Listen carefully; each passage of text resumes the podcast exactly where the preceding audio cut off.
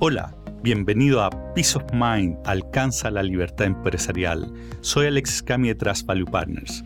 Hoy día quiero partir hablándote del rey Arturo, no del rey Arturo Vidal, del jugador chileno que está jugando en Barcelona en estos días, no lo está pasando tan bien, sino del personaje de este mítico rey Arturo que aparece en la literatura europea. Este rey, de hecho, este personaje, la gracia que tiene es que está descrito como un monarca ideal, siguiendo un poco los pasos del rey David, este rey Arturo, que de hecho no es un personaje real, sino que es de la literatura, es un monarca que es ideal, actúa en forma ideal tanto en tiempos de guerra como de paz. Y él tenía algo que siempre me ha la atención, la famosa mesa redonda. Esta es una mesa en donde se sentaban de acuerdo a distintas versiones, 12 a 150 caballeros que eran los que lo ayudaban a tomar las decisiones más importantes del reino. De hecho, en algunas partes aparece incluso que se sentaba, entre otros, el mago Merlín en esta distinguida mesa. Y el rey se podía sentar en cualquier parte y era redonda porque mostraba así de que nadie era más importante que otro. Entonces da lo mismo donde se sentaran. Bueno, y pensando en esta mesa, y pensando en este rey que es supuestamente un líder ideal, me imagino de una práctica que hacía y que lamentablemente no veo muy seguido que la hagan los líderes de empresa que conozco y para qué decir los dueños de empresa, que en general tienen la práctica de pasar directo a la acción. No toman mucho tiempo en, en tomar opiniones de terceros y lo que pasa cuando el líder o el dueño de la empresa dice lo que quiere hacer, el resto se siente bastante obligado a hacerlo, aun cuando no consideren que sea una buena idea o la mejor opción dado el desafío que están enfrentando.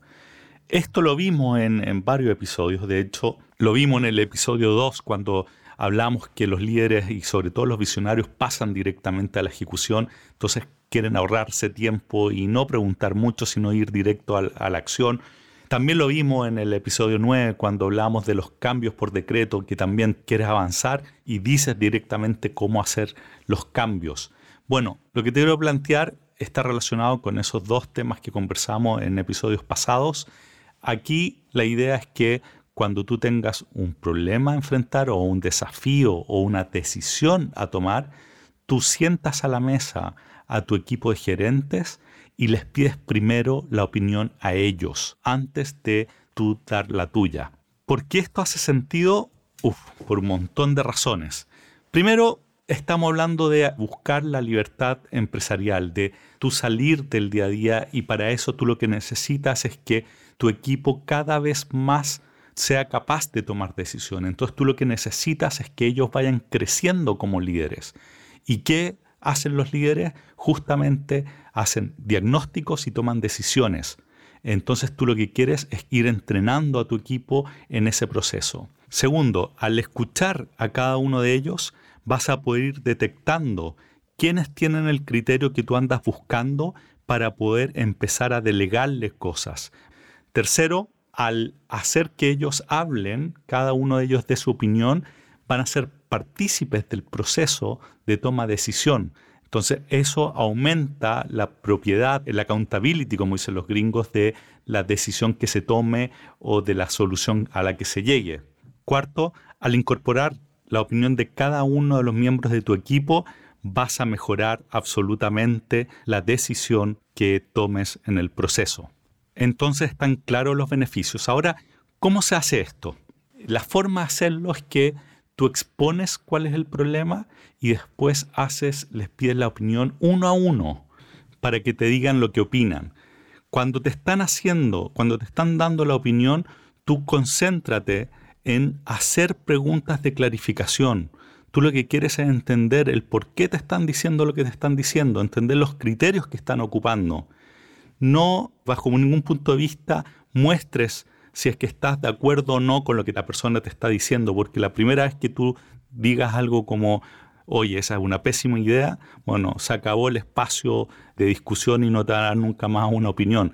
Entonces tú concéntrate en entender por qué te están diciendo lo que te están diciendo, entender los criterios que están ocupando y al final, una vez que hayas pasado por cada una de las personas, tú entonces procedes a dar tu opinión sobre lo que hay que hacer o la decisión que se va a tomar. Entonces, para ir resumiendo, cuando tengas que tomar decisiones o llegar a un diagnóstico, invita a tu equipo a discutir el tema y la forma de hacer es que tú planteas el tema a discutir y escuchas la opinión de cada uno de los miembros de tu equipo y solamente al final tú das tu opinión. En el proceso que están dando la opinión de cada uno de los miembros de tu equipo, tú solamente te dedicas a hacer preguntas para clarificar la posición de cada uno, entender el por qué, entender los criterios que están ocupando. Si haces eso, no solamente vas a tener una, una mejor decisión al final, sino que vas a avanzar hacia tu libertad porque vas a estar desarrollando líderes en tu equipo, vas a ir identificando quienes tienen los criterios que tú estás buscando y en quienes vas a poder empezar a descansar con decisiones en el tiempo y va a hacerte que lo que termine haciéndose sea de todos, porque todos participaron en la discusión. Hazlo, no te vas a arrepentir, es una práctica muy simple, muy potente, que te va a ayudar a avanzar hacia la ansiada libertad empresarial. Con eso terminamos hoy día. Como siempre, si tienes comentarios, nos puedes escribir. Métete en www.trustvp.com o mándame un email directamente a alexis.cami, C-A-M-H-I, arroba trustvp de valuepartners.com. Además, te cuento que estamos escribiendo un libro sobre esta herramienta secreta que tienen los empresarios exitosos.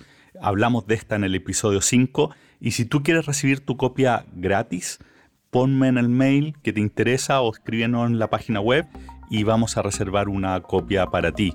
Bueno, y para terminar ahora sí, como siempre te pido si conoces algún empresario, algún dueño de empresa o líder de organización que creas que le pueda servir este audio, reenvíaselo. Muchas gracias y seguimos conversando. Hasta la próxima.